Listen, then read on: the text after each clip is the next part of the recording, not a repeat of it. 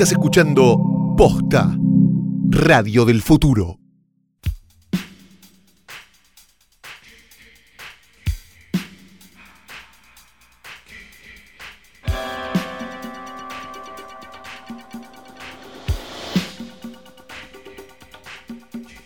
Buenos días, buenas tardes, buenas noches o cuando hayan decidido darle play a esto, que no es otra cosa más que el mejor, más grande y único podcast de cine y de los podcasts del mundo, podcast.posta.net.com. Punto mundo. Hoy tras noche, mi nombre es María Muchastegui. Y yo soy Fiorella Sargenti. Sí, nos dejó, Nico, nos dejó. María ¿En Muchastegui. serio? Sí, claro, el año pasado, el anteaño pasado. Ay, sí, no sabía. De lo que le sirvió el fitness, ¿no? No sabía. Eh, mira. Pero bueno, eh, estamos en condiciones de decir que tenemos un programón hoy. realmente. Pero impresionante. Así que quédense cuidado. hasta el final, porque además eh, al final vamos a dar los números mágicos del premio Super Sorpresa Increíble Genial. Exacto, y si, nos, y si se nos sacan una selfie y nos arroban, Sí. y arroban a dos amigos, y a, A los dos amigos arroban a dos amigos Sí. y a sus padres, en una de esas son unos pelotudos. Claro. Bien, dicho esto, decimos que Flor no ha traído este escritorio al pedo. Menos porque- mal. Perdón, vuelvo al anterior un segundo. Me gusta cuando en la tele dicen no sé si nos va a entrar todo. sí, como- siempre. Bueno, qué sé yo. Bueno, dicho esto, Flor no ha traído este escritorio al pedo. Acá está, sí. porque este, sobre él descansa el cuerpo muerto de Daniel Tiner. Este, ya a esta altura, ¿qué querés que.? No, no- no tengo que agregar, no. sinceramente, como lo mal que está. El retrato con y sin perspectiva de género de Rita Hayworth. Junto a él, un logo bordado de hoy tras noche por un oyente que nos ama Y nos odia. Y nos ama. Y a veces no sabemos cuál de las dos es. Y no este sabemos momento. cuál es el problema. No, No. sabemos si está medicada, no sabemos nada, de ella. No sabemos más que que ha hecho un logo hermoso y que lo tenemos en nuestra más alta estima. Exacto. Y que prometió bordar algo más. Que nunca llegó. Pero no ahora. sabemos si capaz que es porque está internada. ¿eh? O no, o porque capaz le dio paja. O capaz porque es una becaria del CONICET y no tiene tiempo. Otro. O capaz está escuchando otro podcast. Claro. Que no va a ser de cine seguro porque no hay podcast de cine, este es el único. ¿no? Todos los demás son de otra cosa. Bueno, este, dicho esto, y junto a él está el retrato de un hombre nacido en Liverpool, Inglaterra, en octubre de 1940 Ajá. y muerto en la ciudad de Nueva York Oh. en diciembre del año 80. Ah, hace un montón. Hace un montón, sí. Sí. Llamado, ¿Llamado? es facilísimo lo que acabo de decir. ¿Llamado? Un hombre nacido en Liverpool, Sí. Inglaterra. ¡Ah, pará! 940. Vos, eh, ¿Pero por qué aparece acá? Llamado John Lennon. Sí, ¿por qué? ¿Qué tiene que ver este hombre acá? Porque por culpa de John Lennon. Esta es, esta es una sección que ya dejó de ser por retrato y se llama, Sí. se llama Bien Muerto Está. En los años 60 y principios de los 70, este, John Lennon vivía ya en la ciudad de Nueva York, ¿no? En los Sí. principios de los 70, ya, cuando se separan los Beatles, John Lennon ya se va a vivir a Nueva York, yo creo que sí. Estoy mal, estoy bien, estoy Sí, sí, cerca. sí, él Bien. se va al edificio Dakota. Exacto, y empieza a ser parte de lo que sería la inteligencia, digamos, y la, y la cosa cool de Nueva York. ¿no? Manejaban la Como agenda especie, cultural. Claro, de Calu Rivero acá, pero, pero Sí, allá, ¿no? sí, sería, exacto. sería como algo así.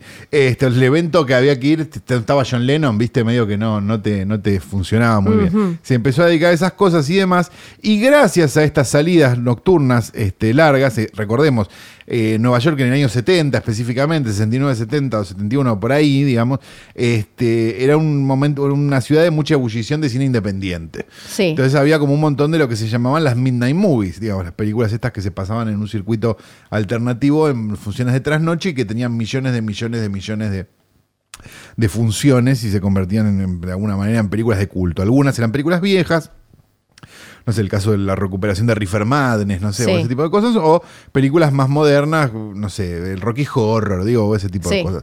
Dentro de esas películas hubo una específicamente que tuvo la veña y tuvo la recomendación y tuvo el amor y tuvo un montón de cosas de John Lennon y que de alguna manera arrancó la carrera de este personaje, digamos, y de alguna manera convirtió a la película en un film de culto hasta el Sí. día de nuestras fechas. Estamos hablando de la película El Topo de 1970 de Alejandro Jodorowsky. Fue porque fue eh, Lennon, porque le había copado a Lennon. Le- A Lennon le copó mucho, Sí. habló mucho Dijo, de la "Uh, película, qué no, el alto". topo, el topo, el topo, no sé qué, Lo y puso el en topo stories. se convirtió, claro, lo puso en stories, Este, y, y se puso muy arriba, Claro. ¿no? Claro. Hashtag, Sí, hashtag topo. este shampoo, hashtag, está- bueno, estaba con otras cosas en ese momento, este, y puso de moda el topo y de alguna manera arrancó la carrera de Alejandro Jodorowsky que con los años se ha convertido en un viejo bastante pelotudo. Que, es eh, por existe eso. en la vida real, además de, de en redes sociales, ¿no? Además de un, Yo de no un tengo claro. enigmático. Él hizo tres, cuatro películas que están Sí. bien y después fue un pelotudo el resto de su Claro. vida, ¿no? Es por eso que está bien muerto está John Lennon hoy en nuestro portarretrato. Besito grande.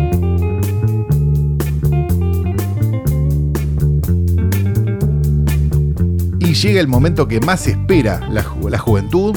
me La- juventud, Sí, la juventud. La juventud, esto lo espera más que abrir el cofre de la felicidad. Totalmente. Esto lo espera más que todas estas cosas que ya la juventud no hace, ¿no? No, Este, no sé qué eh, abren, no sé. Esto, esto la gente lo espera más que el tema nuevo del Duki. Ahí va. Ahí está, esto es cosa Ah, de pibes, ¿no? Sí, sí, Duki, sí. Duki sí. se dice. Que la piña de Duki a mm, el amigo de Yao Cabrera. Ah, se agarró a piñas, ¿no? Sí, Lo fue a buscar a la casa en Sí, Stories. churrasquito en la nuca, dijo. Lo fue a buscar en la casa en Stories. Sí, ¿no? Sí, todo, fue, todo pasó en Stories. Eh, es la segunda cosa más importante que el Duque cagaba trompadas ahí en Stories es cuando nosotros hacemos un repaso por los estrenos de la semana. Hubo 11 estrenos de la semana. Si ustedes se quieren convertir realmente en expertos en cartelera, nosotros les podemos dar un par de tips. Sí, sí, claro. ¿No? ¿Estamos, estamos para dar unos tips? Estamos, estamos. Estamos en un momento, estamos en agosto. Sí, O sea que faltan más o menos 15, faltan dos o tres semanas para que empiecen a estrenarse las películas realmente prestigiosas. El, el momento de película prestigiosa, que, es- que son en general las películas de Cannes, Venecia Sí. y demás, que a veces son las películas de Cannes, Venecia de este año y a veces son las películas de Cannes, Venecia 2006. Viste que eh, es medio un mundo este, paralelo ese hasta llegar más o menos a octubre, noviembre, donde empiezan a aparecer ya los tanques de fin de año. sí. Después diciembre, que es una peste. Diciembre es la peste nada. bubónica. Y después en enero es estrenemos todas las del Oscar, que son las prestigiosas de alguna manera, pero prestigiosas para el Oscar y no las prestigiosas para Sí, festivales. sí. Entonces estamos entrando en ese periodo. ¿Qué pasa? Hasta dentro de dos o tres semanas, lo, lo que suele suceder es que estamos con la resaca de las vacaciones de invierno. Y todavía no estamos en full, full en temporada de estrenos este, prestigiosos. Entonces, ¿qué pasa? Las distribuidoras sacan del fondo, del sótano, todas esas películas que no estaban para estrenar, o las tenían y todas las semanas las levantaban y demás. Entonces tenemos una semana donde hay 11 estrenos, de los cuales me animaría a decir que, a ver, espera, 1, 2, 3, 4, como 5 son Argentina, o 6, y, Solo dos no están en y torre. solo dos no están en torno. de las que no son argentinas. Va, por ahí, más o menos. Exacto. Va por ahí. Vamos a hacer rápidamente esto. La, la que no está en Torrent es eh, Dora y la Ciudad Perdida, Sí. película de, de live action, o sea, con actores de carne y hueso de Dora la Exploradora. Raro, pero la tengo un poco de intriga. La viste, ¿no? No, la viste. no pude ir a Hubo- un- voy- vamos a, vamos, full Sí. disclosure. Sí, por favor. Hubo una moción donde casi vamos a ver la película de Dora la Exploradora y hacemos un capítulo de Dora la Exploradora, que hubiera estado bueno. Sí. Me dio paja. Cuando vi que duraba 103 minutos me dio paja. Sí. La bajé. Para mí era, para mí era bueno. Para mí Si era quieren bueno. leo, leo el diálogo literal que, que tuvimos por, por chat. Full disclosure. Voy a leer el, el diálogo Yo literal. me quedé con ganas porque si vieron el, el- el dibujito Dora la Exploradora, tiene bueno momentos clásicos como el de No tiene pito y además eh, Dora y sus amigos miran de golpe a la cámara. Me, me intriga ver si rompen la cuarta pared porque Dora en el dibujito te dice como ¿Dónde está el mapa?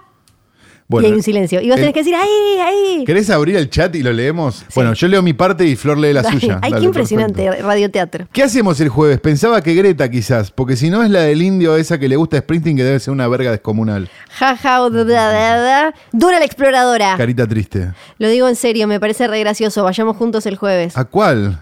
Ah, o, o vos después me. Pero hablemos de esa, me parece hilarante. Dora. Hay, hay uno que dijo que toda tiene como metamensaje sexual. Ni en pedo. Nunca querés hacer nada de esas cosas. Emoji con los ojitos para el costado medio enojado. Si esas cosas son ir a ver Dora la exploradora del cine, probablemente nunca quiera. Emoji de carita pensando. Pero es gracioso como lo de Bañeros. No sé si está percibida de esa manera. No, pero es re ridículo. Hoy tras noche de Dora la exploradora. Es gracioso por lo ridículo. Sí, puede ser, déjamelo pensar. Bueno, no lo hicimos. Eh, emoji de cruzar los dedos. Eh, y no se me dio. ¿Cómo leemos de bien aparte? Qué no? Es increíble. Bueno, no vimos Dora la exploradora. Ahora que lo pienso hubiera sido una buena idea, ¿Viste? pero la verdad me hubiera dado una Ah, paja. No sé. Bueno, dicho esto, Bueno, pero eh, póngannos acá abajo si, Sí, pero si quieren que vayamos a ver Dora la Exploradora, pónganos acá abajo y su- eh, suba- eh, suscríbanse y denle a la campanita porque es muy importante para nosotros. Y si quieren que Calo vaya a ver Dora la Exploradora hecho caca encima, pongan doble corazón. Doble corazoncito y doble campanita. Y tienen que poner más uno o más dos.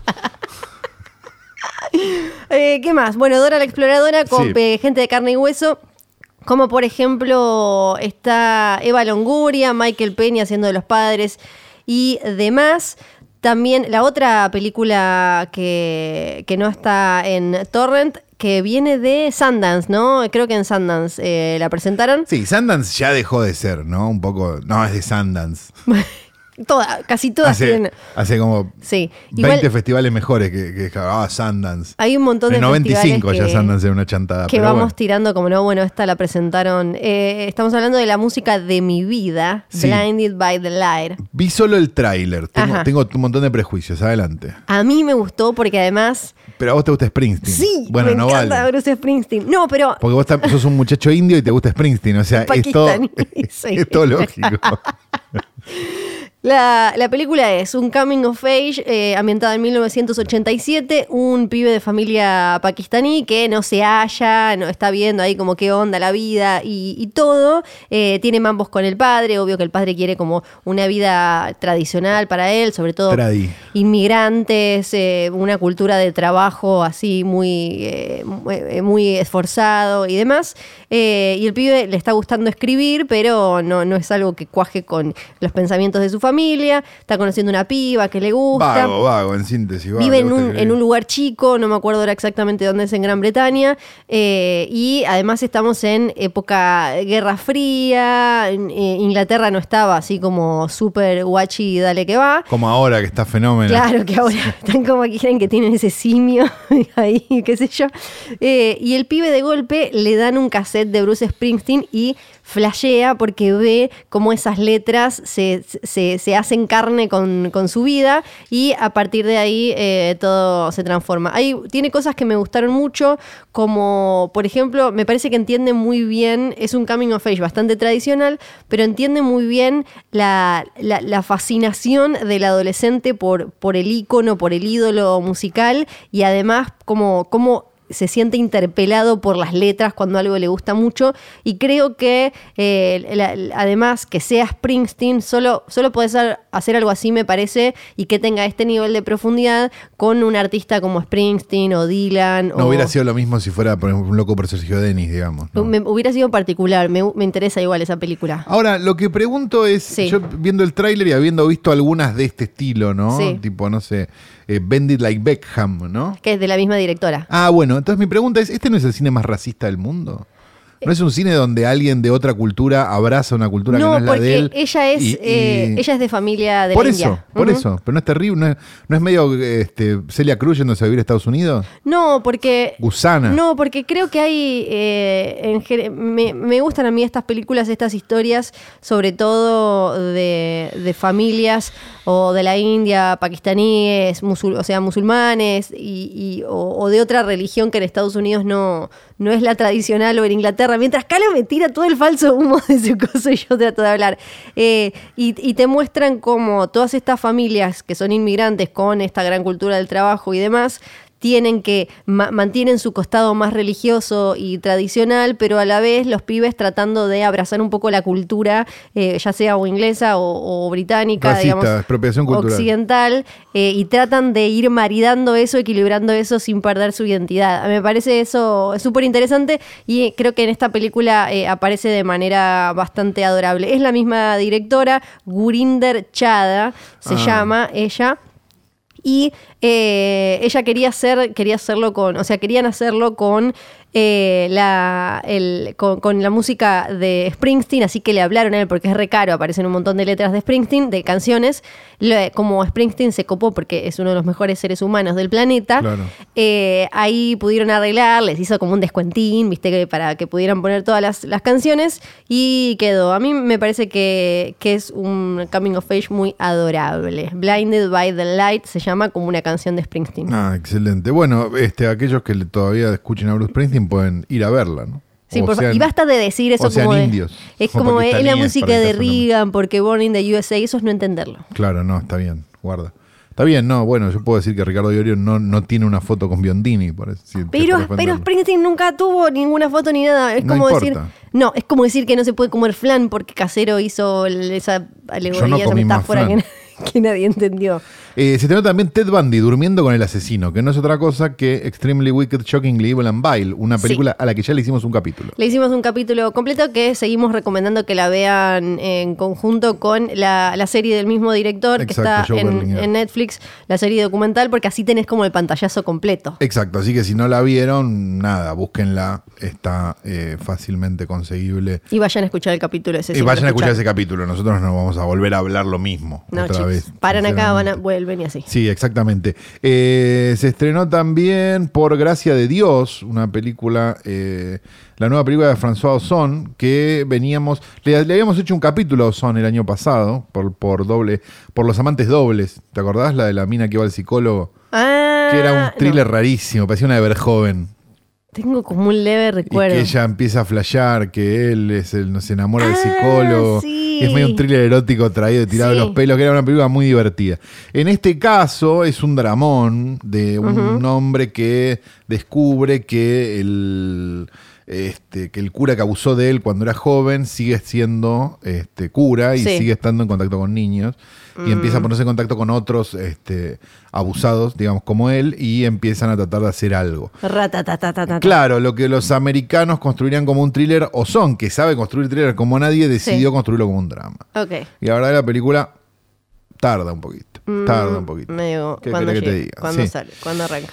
Así que para adelante, muchachos, no importa. Se estrenó también este, Cuando los hombres quedan solos. ¿eh? Una, un drama boliviano, mira. Ok. Yo la- no, no- no tengo recuerdo no, en el pasado en el pasado inmediato haber visto mucho cine boliviano. la verdad. No, creo que no. Puede ser una experiencia Sí. interesante. Digo, por- no- viste que no sabes. En Sí. una de esas hay un cine finlandés que no estamos viendo. este, se estrenó también y ahí empezamos con las 1, 2, 3, 4, 5 películas. Eh, Shalom Taiwan de Walter Techblum, eh, una película este, por problemas financieros en una comunidad judía que lidera un bar, el barrio de una ciudad de Buenos Aires, una pesadilla para el rabino Aarón, su excesiva generosidad. Bueno, tiene como 15 líneas la, la sinopsis. Este, se estrenó también Margen de Error de Liliana Paulinelli. Eh, se estrenó también Mekong Paraná, este, un documental sobre los últimos laoicianos Ok. en el Paraná. Se estrenó Paso San Ignacio eh, de Pablo Reyero. Y nada más en, en con- en contexto de película argentina. Y se estrenó también en cines, esto es lo que redondea los 11 estrenos, The Cure Anniversary, que es básicamente un este, recital por los 40 años de The Cure, que te lo pasan en la tele, ¿no? Pudiendo venir The Ok. Cure acá, pero claro, el dólar Sí. está a 60, ¿no? Bien, dicho esto, eh, vamos a hablar de la película de la que vamos a hablar hoy, ¿no? Sí. Exactamente, que es la nueva película de Neil Jordan. Neil Jordan tiene una carrera larga. Sí. Me y- animaría a decir. Y, como eh, yo pensaba, es como un tipo que uno, si, si es de mirar los directores y demás, tenés el nombre, te lo acordás, sabés más o menos qué hizo, pero no tiene muchas cosas destacadas. No, pero tiene, tiene algunas cosas que, bueno, tiene En Compañía de Lobos, que es una muy buena película. Sí. Tiene Mona Lisa, que era un dramón extraño de los 80, que se veía mucho en video y que, bueno, qué sé yo. Tiene El Juego de las Lágrimas, Sí. ¿no? Tiene Entrevista con el Vampiro. Sí. Tiene, eh, ¿cómo se llama? No Somos Ángeles. Esa no me acuerdo. La de Robert De Niro y el otro que se escapan de la cárcel y se hacen pasar por curas. Ok. Robert De Niro era así, Robert De Niro y John Penn se escapan Sí. De la cárcel no y se hacen pasar por curas. Es una está escrita por Ajá. David Mamet, es, es simpática. Este tiene también The Butcher Boy, que es una obra maestra para mí. No la vi. Es, es una maravilla total. Este tiene también. ¿Qué más tenía? Eh, tiene varias. o sea, tiene un Sí, después de se fue a la tele también, hizo eh, series de Borgias y Riviera, es como, eh, eso estuvo haciendo de 2011 para acá más o menos, iba, va- iba y venía a hacer una película, pero hizo Breakfast on Pluto, Esa. por ejemplo, Byzantium, eh, ah, Ondine, esa otra, acá no me acuerdo cómo le pusieron con Colin Farrell, es, a él le gusta mucho mezclar un poco de, de fantasía con drama, tiene como una cosita, aunque en esta no la meta. Eh, y básicamente es un director que vos decís, bueno, che, entrará en la historia de la. No. No. No, es No. un enorme director Neil Jordan. Pero sí tiene, sí es cumplidor para mí. En Sí. términos generales, digamos. Sí, es sí, sí, cumplidor. sí. Y si se encuentra con un guion que más o menos es respetable, decís, bueno, puede ser una película entretenida. Sí. eh, y eso es lo que pasa con la película de la que vamos a hablar hoy. que que se es- presentó para se presentó en Toronto 2018. Muy bien. Y se presentó en los Torrents en 2018 también, me ¿Y animaría se a decir. llama? Es La Viuda, o Greta, si la quieren buscar, en Avenida de los Incas y Torrent.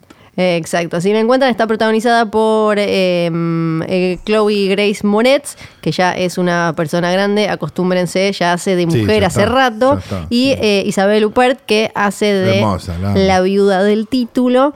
Eh, tenemos a Chloe Grace Moretz, que acá es donde tienen que ir a ver la película y eso. O, Y Sí. si no les importa, siguen. eh, si no sí, la a- tiene un par de spoilers. Claro. Eh, el- ella hace de una piba que eh, es como de un lugar más chico, pero ahora está, o, o más del interior, te, te ponen, ahora está Tipo viviendo. Ushuaia, poner. Exactamente, tal cual como Ushuaia. Flor se sintió totalmente identificada con la película. Ahora vive- Pero con la señora. ahora vive en Nueva York y eh, en el subte se encuentra con una cartera, la va a devolver, la cartera resulta ser de una señora viuda que dice ser francesa, que su hija está en París, que es toda así como muy... y que nadie le da mucha bola. Claro, que está, necesita compañía. Y ella trae una amistad. Primero le ofrece a, le ofrece a adoptar un perrito. si no me porque se le murió la madre a ella. Entonces Y se le murió que- el perrito también. Claro, llenan eh, los vacíos de la Exacto. otra. Y todo parece ser como una, bueno, esta va a adoptarla como madre. Medio raro, onda. pero- Hasta que por un hecho fortuito descubre que la señora en realidad tiene otra agenda. Alto ahí, loca. Sí, me, Alto ahí. me gusta la forma en la que lo descubre, me Sí. parece como muy terrible y buena sorpresa. Me parece que, es, a ver, ¿es una obra maestra? No, ni en pedo. ¿Es un thriller absolutamente rendidor? Sí. Sí, a mí me gustó la idea, pero lo, lo que me parece, me quedé con ganas de más, me dieron ganas de que sea una película de Blumhouse, quizás con un director de menos renombre, pero que abrace un poco más la- el, El costado género. extraño. Sí. Sí. porque me pareció que la película por muchos momentos se quiere mantener en lo respetable, eh, más en el thriller que en, en la, en el psycho En el terror, stalker, claro. Claro. Y, y entonces, eh, cuando vos decís, uh, tiene un re potencial acá para irse a la mierda, se, se contiene la película y empieza a construir un verosímil bastante forzado y al, pero al final se deschava, se deschaveta, pero tampoco tanto. Entonces Sí. es como, oh. Sí, me parece que, a ver, me parece que es conservadora en sus formas, digamos, y que puede ser medio eh, parecida a conservadora en sus formas en el sentido, es una película en la línea Misery o en la línea Mujer soltera busca, pero un poco más conservadora. Sí, Si bien Misery y Coso también son películas hechas como para un público más grande que el de terror, digamos, por, sobre todo sobre todo Misery, digamos, Sí. que es una película de, de Rob Reiner, digamos. Este, me parece que, que, que tiene eso, digamos, y que, pero a la vez no deja de ser una, una o sea, cuando la empezás a ver decís, uh, qué Pero Neil Jordan, ¿viste? Sí. Y la verdad que dentro de la filmografía de Neil Jordan está bastante bien esta película. A eso voy. Digo, o sea, no te, nunca te va a sorprender y nunca va a descollar Neil Jordan por nada, probablemente.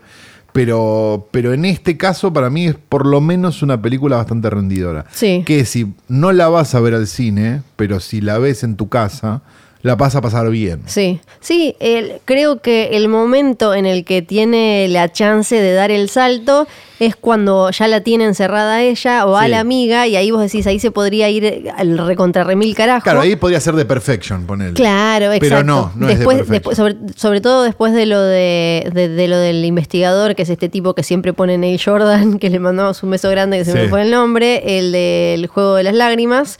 Eh, ¿Es él o no? Sí. Sí, creo que sí. que ahora ya lo voy a tener que decir porque si no, eh, Stephen Ria, Ese. él. este señor, eh, ahí creo que tiene el potencial como, sí, eh, tal Claro, y cual, cuando para aparece el señor pensamos que va, va a pasar otra cosa. ¿Qué onda? Claro. Sí, y, y no O sea, pasa. Pensamos Eh, que Isabel Huppert, en realidad. pero no, tampoco. Eh, Pero bueno, ¿qué puedes esperar un tibio como Neil Jordan que no es ni inglés, ¿no? Porque es irlandés. Ay, pero. Es una película, creo que se suma a una tradición que en los 90, ¿no? Eh, explotaron mucho esta de el obsesionado, el Sí, stalker, la sí. relación que se forma. Mm, eh, recién decías, bueno, fines de los 80, principios de los 90. eh, que después se convirtió en comedia, ¿no? Con, con The Cable Guy o qué tal. Bob o digo, Eh, mejor solo que mal acompañado, digo, como esta idea de, Sí. de que bueno, y después se convirtió en, en- en la realidad en Hollywood.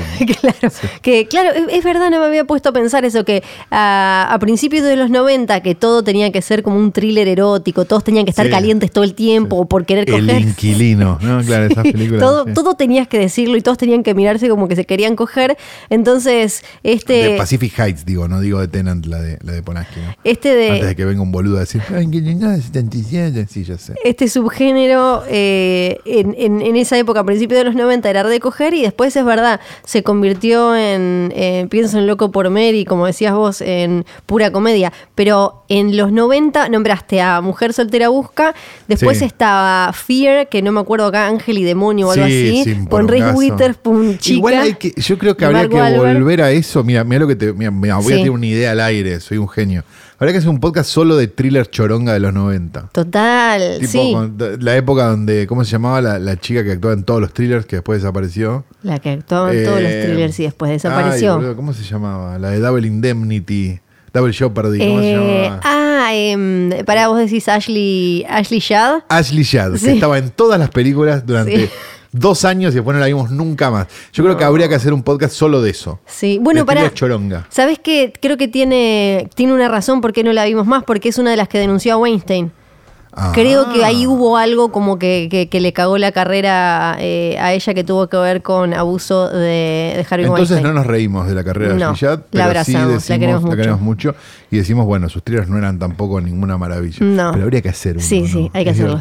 Eh, sigo pensando en otros. Sí. ¿Te acordás en la de Alicia Silverstone? No me acuerdo acá cómo se La llamó. Babysitter. Sí, se llamó así, era The Sí. Crash en inglés, que era como eh, eh, Alicia Había Silverstone. dos de Alicia Silverstone, una que era la babysitter y Sí. la otra que no me acuerdo cómo se llamaba. Que las dos tenían básicamente la misma premisa que era Alicia Silverstone todavía parece joven, vamos a ponerle un viejo que se caliente Todo, todo era y así. vamos a armar un quilombo. sí. Porque le ponían y el todos la alquilaban pensando que Alicia Silverstone iba a estar en pelota. Alicia Silverstone no estaba en pelota ni de casualidad. No, pero qué morbo, qué morbo los 90 con Alicia Silverstone. Sí, claro. Que sí, de Babysitter. Ah, claro, una es de Babysitter y la otra Son se dos, llama The. Crash. Yo hablaba de The No, Crash. yo soy, yo soy un experto en thriller de mierda de los 80. Yo creo que habría que hacer este podcast, Banchero. Te lo, estoy, te lo estoy pro- primiciando al aire. Si no lo querés hacer, no lo hacemos nada. Mira, The Crash es de. Me voy a otra cadena. 1993 y está con el con el rubio de Robin Hood, eh, la de Mel Brooks. ¿Y había otra de la James Spader, el otro? Y de ¿O la James Spader ya estaba, ya estaba está jodido? con un tal Jeremy London, Ah, no, no, no. que no. sé quién es, pero. Bueno, la de James Spader y el otro, que, que se le obsesiona también. Esa, Ah, esa también era una poronga imposible, era de los 90.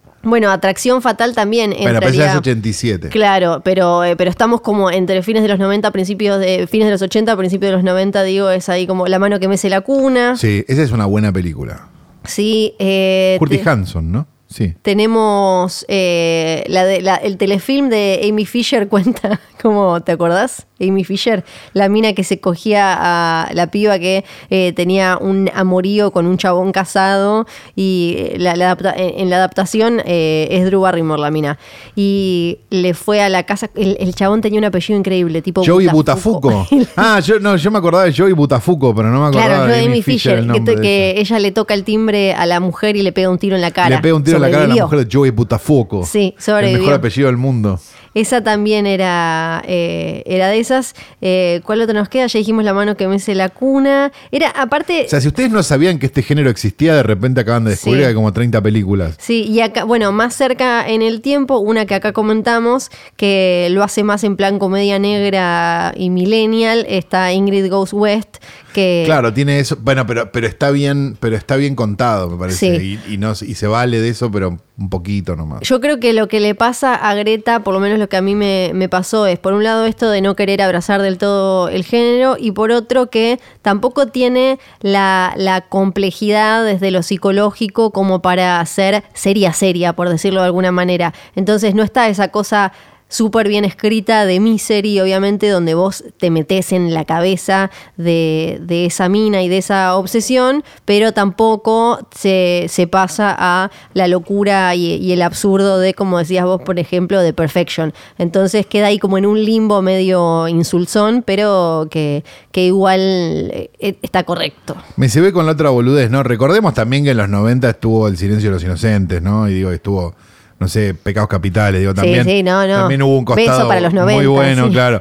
Pero eh, bueno, también estuvo la dos de Lisa Silverstone, ¿no? Digamos, entonces ahí hay como una cosa donde... Alicia Silverstone y ya que la nombramos Drew Barrymore, ahí en, en los 90 las usaban para todo eso, Para como todo, de. ¿es legal? ¿Me puedo masturbar o no me puedo masturbar viendo a esta Lo que, pasa es que, lo que pasa es que Drew no le importaba demasiado en esa época mostrar cosas. Eh, estaba claro. Pero, pero Alicia era más cuidadosa en lo Sí. que hacía, sí. Fue la batichica también, ¿o no? Claro, ¿O qué sí. era? Algo de eso Fue. Batichica en, en una gran película que arruinó el cine de superhéroes. Sí.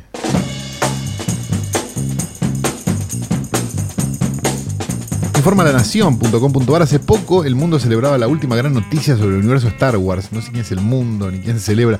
Se viene la serie de Obi-Wan Kenobi, ¿eh? que será protagonizada por el actor que encarnó al personaje en la segunda trilogía de la saga entre 1995 y 2005. ¿no? Es como alegrarse de que vuelva a caballo, ¿no? prácticamente. Y dice la noticia de la nación, esto es lo importante. Iwan McGregor está en Argentina y viajará en moto desde Ushuaia y entonces se sacará una foto seguramente en la panadería de Tolwyn y será más famoso que Fiorella Sargenti. Ay, no lo puedo creer. Yo que, que venía tan bien, venía sumando un montón de puntos. Pero vos entendés que una foto de Iwan McGregor en la panadería de Tolwyn es... Ya está, nunca, pero no, no, nada. Y va a pasar. Pero además, Vos, te- vos sabés que va a pasar. claro, además todo ese rato que esté Ewan McGregor en, en Tierra del Fuego, se va, va, va a comer, va a sacarse un montón de fotos y cosas y ya está. Y toda no, esa porque gente. aparte ellos deben tener como un Yelp, pero de, pero de famosos, Sí. ¿no? Que y les dicen, Mm. Por, no sé, Piñón Fijo puso, che, hay que sacarse una foto acá. Entonces, Sí. Iwan McGregor dijo, no, si Piñón dijo, yo voy. Yo no te la ¿no? puedo Porque creer. los famosos entre sí se conocen. Claro, sí, obvio, tienen un grupo de WhatsApp famosos. Exacto. Famoses. Yo una vez vi a un- al de Reggie Jeans saludar a alguien también marginalmente famoso y no se conocía. Opa, pero, pero impresionante eso. Porque los famosos se conocen. Claro, claro, claro, claro. Eh, tengo un capricho de flor. Tengo un capricho de flor. Qué raro, Flor, que Sí, tengas un capricho. Sí, tengo, Sí. tengo un capricho. La semana pasada, en el episodio anterior, hablamos de la última película de Elle, que se llama Había una vez en Hollywood. Sí. Entre todos los cameitos de celebridades de los 60. Una película recibida extrañamente por el público, ¿no? Algo que previmos igual, Sí, muy dividido. pero muy dividido el público. Lo, sí. lo que me llamó la atención también es que hay mucha gente que nos contaba que había, bueno, eh, que a la salida eh, a- parte de la audiencia no había entendido qué había pasado y algunos hasta contaron que se- gente se fue antes de que terminara la película. Y mucho pelotudo sin un solo logro a su nombre, este, juzgando la opinión de los otros sin tener una propia opinión. ¿no? Eso también es muy sí, lindo. de todo. Le mandamos un besito, porque lo escucha siempre, se ve. Se, se le pasó de todo. Este, pasó le de pasó todo. de todo menos, menos triunfar a él. Eh, Eh, quiero decir una cosa sí. importante, eh, lo cual es muy sano. Sí, claro. Porque lo bueno es que haya un debate sobre una película. Digo, de que te guste, no te guste, te parezca Sí. aburrida, no te parezca aburrida. Vos qué entendiste. Pero qué entendiste, que no entendiste, eh, está bueno. Entonces digo, independientemente de lo que uno pueda pensar de la película, que a lo mejor a vos te gustó más que a mí, o qué sé yo, y capaz con el correr de las horas te gustó menos, Flor. Este. Está bueno. Sí, es, es lo es mejor. mejor que, che, ¿qué te pareció? No me acuerdo qué era Sí. la película. ¿La viste hace una hora? Bueno. Sí, sí, sí, es lo, lo mejor que podía pasar.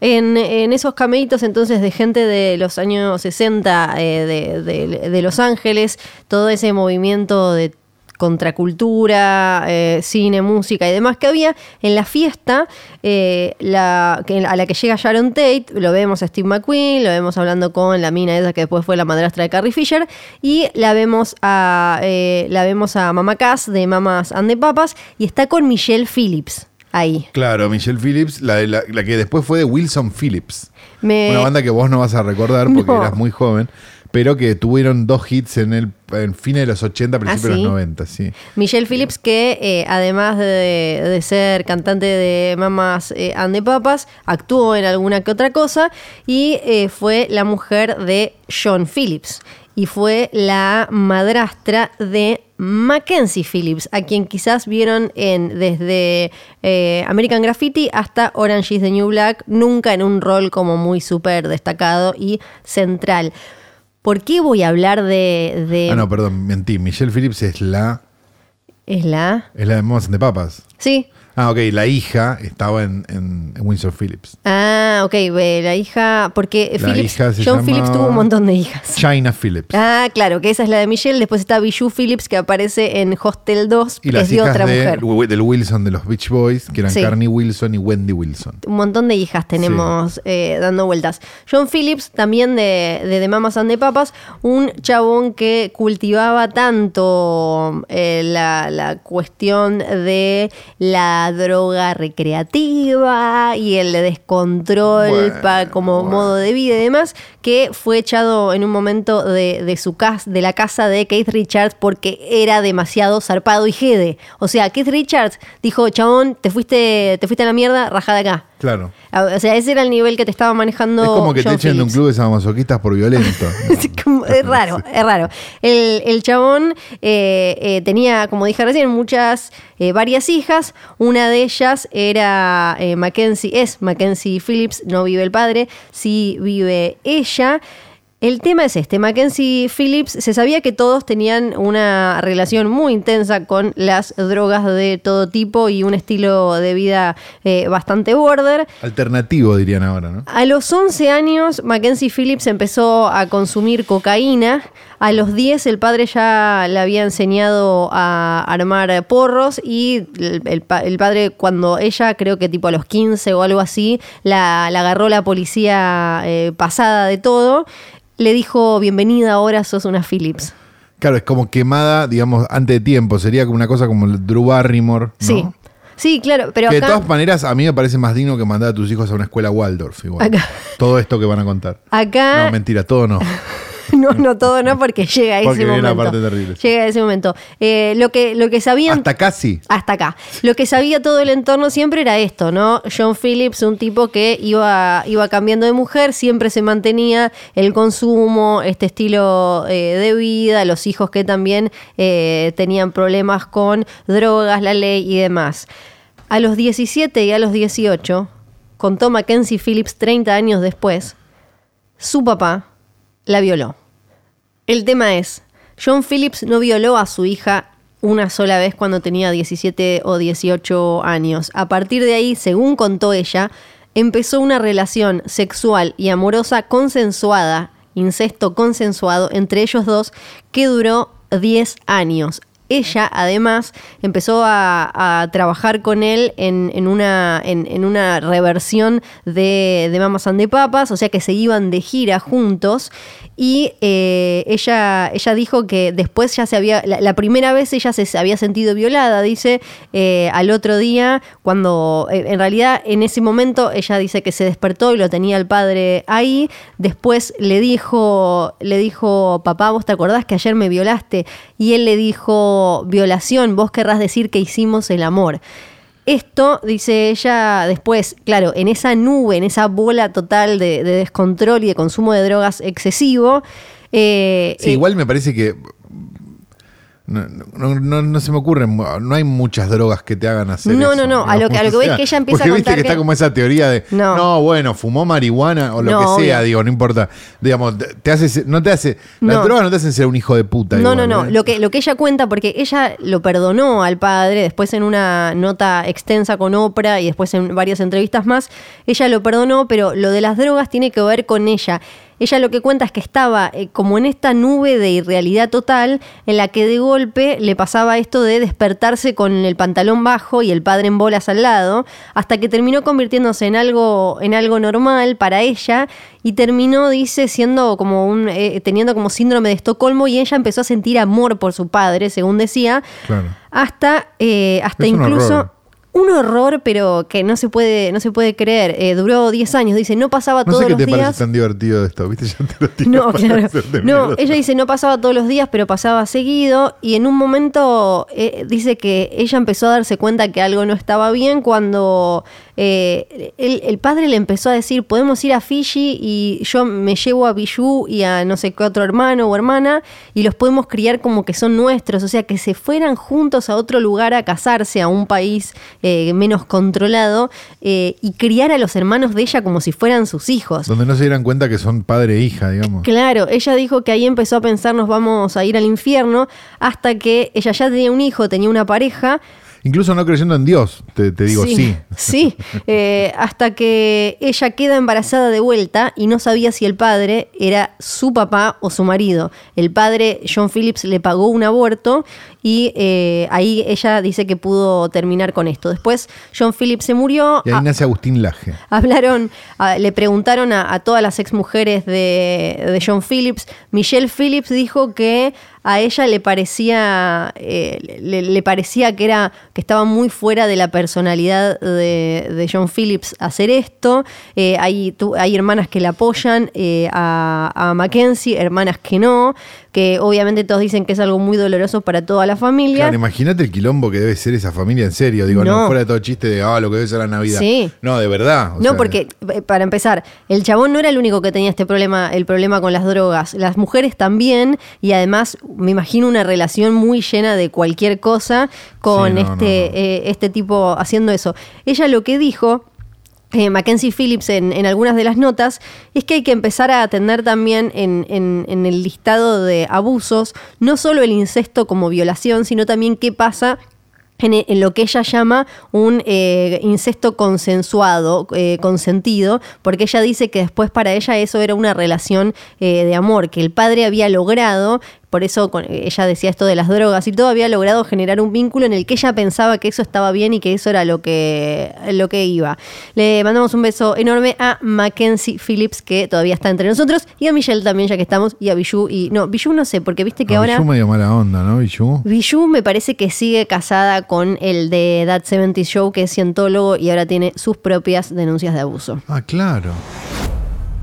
Bueno, y vamos a meter un pequeño flash informativo, ¿no? En el medio de este hoy tras noche con una novedad que sucedió hoy mismo, o sea, ayer para ustedes que lo están escuchando mañana. Eh, exactamente. Tiene que ver con Lucrecia Martel, que terminó siendo trending topic en redes sociales y todo. Sí, loquísimo, pero no por eh, una nueva película, no por la sucesora de Sama, sino por algo relacionado con su presidencia en el jurado del Festival de Venecia, en una conferencia de prensa, si no eh, entendí mal, le preguntaron, le hicieron la pregunta que estaba medio dando vueltas por la cabeza de cualquiera que está en tema con el Festival de Cine de Venecia, que la tiene, como decía recién, a ella como presidenta del jurado y una, una película de Roman Polanski, el oficial y el espía, una nueva que eh, participa, está como competidora en el festival. Lucrecia Martel, una directora argentina feminista que ha hablado de, temas así, se podía esperar una opinión por lo menos interesante sobre el tema. Y fue interesante y fue para mí muy completa la respuesta. Sí, me pareció que, por primera vez había como una noción de que no era matar, matar, matar, ni era ¿cuál no pasó nada, no pasó nada. años. No, digamos, como el intermedio entre las dos cosas. Y que, me parece que por primera vez la cosa está bien balanceada, digamos. Como la respuesta que ella dio me parece que es impecable, que es a título personal yo no voy a ir ni voy a hacer nada entiendo que esto es un asunto. No voy a ir a la gala, va a ver la película porque la tiene que ver. Exacto, pero no voy a ir a la gala, no voy a no sé qué, no sé cuánto, porque a mí no me parece que tal cosa. De todas maneras, el asunto ya pasó, el asunto ya se habló, el asunto ya entre las partes incluso no sé qué. Entonces tampoco veo una razón, pero yo no voy a ir. Y dijo que es una, eh, perdón, que es una conversación, una discusión que hay que tener y que está como procesándose en este momento que. Sí, claro.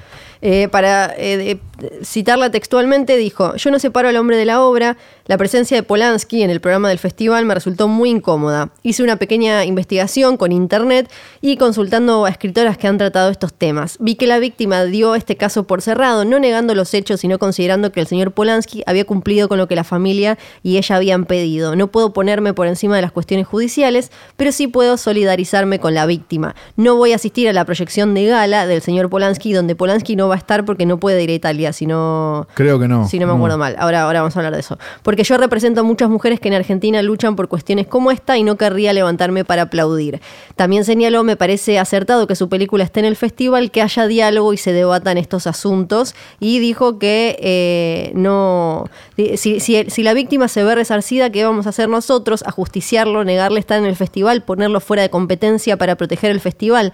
Son conversaciones pendientes de nuestro tiempo. Sacar o meter a Polanski nos obliga a conversar no es algo sencillo de resolver. Acepté esta presidencia del jurado no por estar en Venecia con ustedes, eh, ya que estaría mejor en mi casa, sino porque es un lugar político y este debate es muy importante en este festival, también por la obra de Polanski, que creo que merece una oportunidad por las reflexiones sobre la humanidad que incluyen sus películas, eh, y eh, también dijo que, que, la va a ver y que no va a tener, que no va a influir lo que ella piensa de Polanski hombre con, con la, en la película, como que ella puede mirarla. Exacto. Me parece que hay algo raro porque vos decís, bueno, ok, si, la, si las partes están de acuerdo, o sea, las partes del problema, el problema es un espanto, estamos todos de acuerdo, digo, no, nadie va a decir nada. Este, si las partes están de acuerdo, ¿a quién, a quién, ¿para quién es el gesto? No el de Lucrecia Martel, que me parece muy noble, digo, el de hay que sacar esa película, tiene que desaparecer la filmografía de Polanski sobre la, de la faz de la Tierra. ¿Para quién es ese gesto? ¿Para los guardianes de la justicia social entonces?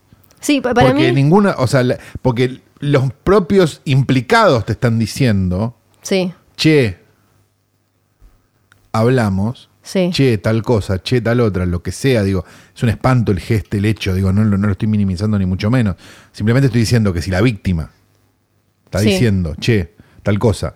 Y este, entonces qué, porque, porque, digo, porque hay como una cosa medio, medio pava, donde en realidad lo que está, lo que, lo que se termina, este, al que se termina premiando es a uno que le gusta señalar cosas. Sí, yo creo y yo en general, perdón, pero digo, quizás porque me, crié en otra época y quizás porque, porque, porque estudié determinados periodos de la historia argentina, digamos, estoy en contra de cualquier cosa que, que haga guardar en un cajón algo. Sí. Digamos, simplemente por, digo, no importa. Una cosa después, para después lo podemos hablar mil horas, podemos decir que tal cosa y que tal otra y que no sé qué. Pero la verdad es que prefiero, digo, digo, puedo decir, digamos, me parece que hay una, una, instancia donde uno puede decir, che, la verdad, lo que hizo Polanski es un horror. Es un ser humano horroroso. Sus películas a mí me gustan porque me gusta tal o cual cosa. Digamos, separar una cosa de la otra. Porque si no, estamos haciendo, digamos, si nosotros decimos, no, Polanski mierda, si, caca, todo, muerte, ahí el cajón, a quemarlo, quememos todo lo que hizo Polanski en su vida. Sí.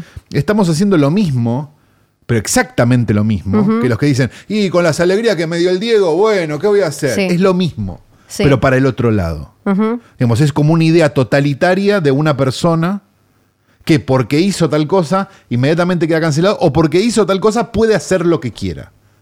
Sí, para mí lo interesante. es un horror pensar que el Diego, digamos, por, decir, ¿no? Es un horror pensar que el Diego puede hacer lo que quiera porque nos dio tantas alegrías, como es un horror pensar que hay que quemar la obra de una persona sí. porque hizo una cosa horrorosa. Sí, sí, yo eh, creo que lo que es importante de lo que dice Lucrecia Martel es que eh, ella me, gustaría igual que escucharla hablar un poco más del tema, porque ella dice que no separa al hombre del artista, pero también dice que eh, es valioso el cine de, Polanski. Y, y, es algo que yo pienso siempre con estos temas, o me, me pregunto esto de borrar, eh, borrar de la historia del cine, de la música, del arte, a todos los que hicieron eh, hechos aberrantes. No hay, casi no hay. Es ¿eh? imposible porque te, quedan cachos gigantes vacíos. Sobre todo, perdón, sobre todo si lo pones en el contexto sociocultural de una época. O sea, eso también es muy importante. Pero creo que. Es un espanto lo que hizo Polanski, no tiene justificación de ningún lado. Digo, por favor. Pero de todas maneras, digo, otras cosas por las cuales em, hay momentos donde aparecen como actos de cancelación medio ridículos qué sé yo, a ponerlo en el contexto en el lugar. Sí, no lo de Polanski, de vuelta. Sí, lo que pienso es que em, no, no podés borrar las obras, pero lo que hace ella es ponerlas, eh, no, no, olvidarse de lo que hizo Polanski. Entonces creo que eh, es algo que podemos hacer cada vez que eh, nos toque revisitar o hablar eh, sobre la obra de estos grandes genios que hicieron, que cometieron aberraciones, es decir, che, esta película, mirá, todo esto, todo lo que le aportó a la cultura, la historia del cine y demás, y al tipo que la hizo, hizo esta mierda enorme, gigante, asquerosa. No, me, parece que se puede. Porque, el, perdóname, vuelvo un segundo sobre el ejemplo anterior, porque el pensamiento totalitario de el Diego puede hacer lo que quiera porque me metió el gol a los ingleses, no lo puedes aplicar a Polanski, ni a Woody Allen, digo, ni a ninguno. Porque, Woody Allen hizo Manhattan, puede hacer lo que quiera. No, no puede hacer no, lo que no puede hacer lo que quiera. Woody Allen hizo Manhattan, sí, es cierto. Sí. ¿Puede hacer lo que quiera? No, no es cierto. Sí, y lo, que lo que nunca deja de ponerme la piel de gallina es pensar, estos son los pocos casos que llegaron a la justicia. Ahora, ahora les voy a recordar qué es lo que pasó con Polanski, pero las épocas esas deben haber estado llenas. Esto es, este es el, caso que llegó a la justicia, pero eh, es tremendo y creo que lo que hay que, lo más importante que tenemos que aprender de todas estas cosas es a que no se repitan y a que no se vuelva a dar un contexto, una coyuntura que facilita esto como para que, haya sido tan normal. O sea, no volver a caer en esa, no quedarnos en lo, simbólico de apedrear a, a uno, a Polanski, es desarticular un sistema que le permitía a estos tipos, a esta gente, hacer estas cosas. No, y además digo, hay que hacer un ejercicio muy simple. Lean Hollywood Babilonia. Y pregúntense si todos los hechos aberrantes que cuenta Hollywood Babilonia, que algunos son ciertos, otros son medio novelados, no importa, terminaron en el año donde termina Hollywood Babilonia. No, seguro que no. Claro, no. Digamos, y segundo, y pregúntense digamos, también como este Hollywood que levanta dedos y acusa y, y, no sé qué, y me abrazó de más, digamos, porque pasan esas cosas también, no se paraba para aplaudir a Roman Polanski y decía, che, qué pena que Roman Polanski no puede estar acá para recibir el Oscar hace 10 años. Sí, lo echaron de la academia hace meses, pero le dieron el Oscar. Pero le dieron el Oscar y lo aplaudieron de pie, estaban todos diciendo, che, qué pena, a ver si, a ver si, si, aflojamos un poco con la jodita esa. Ya fue, ya pasó un montón de tiempo. Lo, ese mismo Hollywood, entonces no hinchemos los huevos tampoco. Luego, ahora yendo eh, más directamente al caso, 1977, eh, Polanski tenía 43, él estaba haciendo unas fotos que era como todo, vos lo pensás ahora y decís, eran unas fotos de adolescentes medio sexualizadas, qué sé yo, eh, estaba en la casa de Jack Nicholson que compartía con Angelica Houston, Jack Nicholson no estaba en ese momento, Justo. le llevan a una chica de 13 años a la que él le iba a sacar fotos en esa casa de Malholland Drive de, Jack Nicholson. Él le iba a sacar estas fotos para la revista Vogue y le, le da champán con meta no sé cuánto, una pastilla, una de sí. una de las legales, pero que te deja pelotudo. Eh, y le sacó las fotos, después la llevó al jacuzzi y ahí la violó, tuvo sexo con una chica, con una nena de 13 años. La chica se lo guardó hasta que se lo contó a un novio, le escuchó a la hermana y ahí inician acciones legales los padres. Tenía un montón de cargos, porque no es solo, es como corrupción de menores, abuso de menores y un montón de cosas. Eh, ahí eh, empiezan a negociar un acuerdo de los abogados de Polanski con la fiscalía y eh, le dice, Polanski dice, bueno, voy, yo me, em, me, declaro culpable de relaciones sexuales ilícitas con una menor, que vendría a ser, por lo que entendemos, algo así como tuve sexo con una menor, pero ella quería y se sacaba de encima el abuso, eh, la corrupción, drogar a una menor y todo, todo eso. Lo que pasa ahí en el medio es que... Eh, le, dicen al abogado de Polanski que el juez no va a aceptar el acuerdo que él estaba haciendo con la fiscalía y que le iban a dar eh, no sé qué cantidad de años, porque él le habían dado 90 días en una prisión estatal para hacerle una evaluación psiquiátrica, había cumplido menos días, lo habían dejado salir el juez se había enojado supuestamente y quería, lo que dicen del otro lado es que, el juez quería fama, quería como además caerle bien duro para hacerlo un ejemplo. Entonces Polanski decide en el 1 de febrero de 1978 irse a Europa y no volver nunca más porque él es ciudadano francés y polaco y no sé si tiene una tercera ciudadanía. Y eh, se fue primero a, Londres, ahora no sé, no me acuerdo dónde está. siempre. Creo que sí, siempre va a países que no tienen acuerdo de extradición con los Estados Unidos, justamente por esto. En un momento tuvo un problema en algún lado, le pusieron incluso una de las, eh, ¿cómo se llaman? Tobilleras y qué sé yo, pero no lo extraditaron porque dijeron, en Europa dicen que en Estados Unidos nunca va a poder tener un juicio justo porque ella está. Lo importante acá es que la, la víctima, Samantha, que ya es una señora grande, no quiere que esto siga. Ella dice que para ella ya está, ella después hicieron un arreglo eh, civil, económico con Polanski y ella dice que, que, para ella que Polanski haya desaparecido de los Estados Unidos alcanza y esto lo que me parece tremendo, eh, no lo estoy inventando yo, lo dijo ella, dice que la prensa y el sistema judicial de los Estados Unidos le hicieron tanto daño como Polanski porque no la dejan ser más que la víctima de Polanski. Hay que decir también que aparecieron otras denuncias que no llegaron a, eh, tener vía legal. Entonces, queda ahí dando vueltas también la idea de que no era, eh, en el caso de Polanski, un caso eh, aislado. Y Hollywood lo, lo, que hizo siempre, como decías vos recién, durante décadas siguió filmando Polanski películas, actuó desde con Iwan McGregor, con eh, no sé, un montón más. Kate Winslet, eh, podemos estar media sí, un hora. montón de gente actuó con Polanski. Eh, un montón. exacto. To- todos actuaron con Polanski. Todos sabiendo esto. Quizás también me parece que eh, en, en Hollywood terminan aceptando cosas porque saben que si. O sea, Polanski es el que agarraron, porque en, en realidad era algo, y todavía eh, más o menos debe seguir siendo algo súper normal. Ese es el caso de Polanski y ese es el estado, por eso eh, se quedó en, en Europa y no se mueve, salvo a países en los que le recontra aseguren que no lo van a mandar a Estados Unidos.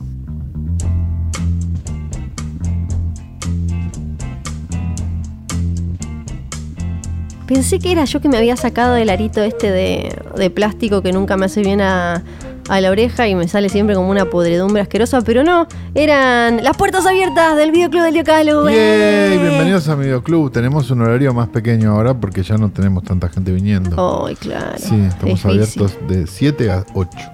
Bueno, es una gran hora igual. Sí, de la Sí. mañana. Opa, qué difícil. Este, bienvenidos a mi videoclub. Tengo una película de rutilante actualidad para ustedes. ¡Apa! Llegaron las novedades en DVD. Qué Este, increíble. sí, ¿Vienen con extras? Te- no, no, Oh. son la película sola y de pedo es un DVD. Eh, la película esta que vamos a nombrar ahora es la nueva película de Peter Strickland. Quizás lo recuerdan de una película anterior que, por cierto, a mí me gusta muchísimo, Ajá. que es Berberian Sound Studio. Sí. Después tiene otra película en el medio que no vi, pero sí Berberian Sound Studio, que es una maravilla, la que está Toby Jones, que hace de, de sonidista de Gialos. Este, en este caso la película se llama In Fabric, ¿sí? Que sería algo así como en tela, ¿no? Una cosa así. Este, y básicamente cuenta la historia de un vestido asesino. ¿Un vestido asesino? Es hermoso. Si yo te lo cuento así, te suena a una de troma, ¿viste? Sí. Como, no sé, no, sí, es un microondas, ¿qué? ¿Viste esas cosas que hacía Sí. Troma en una época? Este, no, porque la película estéticamente es muy parecida, digamos, a Berberian Sound Studio y es, está contada no como un giallo, digamos, porque, porque no, no, no, no se atiene demasiado a las reglas del giallo, pero sí a una película de estas muy estilizadas europeas de los 70, con colores y planos y cosas y, y- y- y lentes caleidoscópicos y pelotudeces que eh, te hacen pensar, che, esto era lo que había que hacer con la remake de Suspiria y no la poronga que hicieron. Otra vez, esa herida está demasiado abierta. En Pero es que es verdad. Es muy bueno el póster. El póster es maravilloso, la película es maravillosa. ¿Cómo se llama? In In Fabric. Fabric. Es, es como, es una comedia de terror, digamos, no es una película de terror ni en pedo, porque obviamente, ¿cuánto podés sostener un vestido asesino? Nada. Sí, claro. Este, y la verdad que la película se recontra sostiene, está buena y es muy linda visualmente si te gustan las películas de, europeas de terror y ese De tipo de cosas, porque van a, van a encontrarse con algo realmente muy, muy cuidado y maravilloso. Así que si no la vieron todavía, este, acaba de llegar este, a, la, a la intersección de las avenidas Los Incas y Torrent, así que búsquenla, que la van a encontrar y la van a pasar muy bien, amigos. Y es de esta manera que llegamos al final de un nuevo episodio de Hoy tras Noche. Este programa fue primero que nada editado por Nacho Barteche, Hola, Nacho. que tuvo que editar cada vez que a Flor le salía eructito cuando hablaba, Chao, que es Nacho. siempre. Este, tuvimos también la grabación perfecta, impecable, sin ningún ruido. Hoy sin ningún perro que ladre de fondo del querido este, Nicolás de Radio en Casa, radioencasa.com, John y Nico, Nico y Nico, John, pero más Nico que John, vamos a decirlo, porque lo vemos más a él. O sea, si viniera John Sí, ¿no? y, nos, y malcriara un poco, Claro, bueno, no. Qué sé yo, vemos si Sí. lo seguimos queriendo a Nico. Pero este, por ahora lo vamos a querer más a Nico que a John, porque la verdad que nos abre las puertas y no solo del estudio. Bien, dicho esto, también tenemos que decir Bebe Sanso. Bebé Sanso. No voy a hablar más de la fabricación de los muñecos de Bebe Sanso. No, no, no, chicos, está, está muy trabado. muy complicada la cosa. el dólar no está ayudando. El dólar no ayudó, tuvimos que bajar la calidad del plástico y bajamos la calidad del plástico. Bebe se enteró, me llamó, me dice a mí nadie me baja la calidad del plástico. Le Es dije, culpa de las Bebe, paso. Fue todo culpa de, de- Sí. de Alberto Fernández, así que le dije, bueno, no sé, bebé, habla vos con Alberto, habla con los que tengas que hablar. Me dijo, yo soy una persona muy poderosa y voy a mover mis hilos. Dijo bebé, así que bueno, veremos qué es lo que termina pasando. Parece que tiene contactos con Dylan, con el, el Tiene- perro. y con Bob Dylan Sí, también, porque fueron juntos a la secundaria. Este, dicho esto, también tenemos que decir que el evento El evento. ha sido agotado. Sí, ya está. El- ya está. Lo vamos O sea, a repetir Lo, lo solo vamos porque, a chiviar solamente para decirte que no podés ir porque no tenés claro, entrada. que existe y no Hay un evento Y esta de hoy vez tras noche, un capítulo en vivo que no se va a grabar ni se va a permitir que se grabe. Es lo que suceda en ese momento y nadie más ser testigo que las personas que estarán ahí. Es más, les vamos a quemar las pupilas al salir a todos. Exactamente. Tenemos la bandina tipo... Y no vas a poder ir porque no sacaste las entradas, boludo. ¿Viste que había que estar atento? Había que estar atento. Así que dicho es todo esto, nos retiramos hasta la semana que viene. Mi nombre sigue siendo María Amuchasti. Yo soy Fiorella Sargenti. Un eruptito, ¿se nota? Sí, Flor, se nota, es un asco.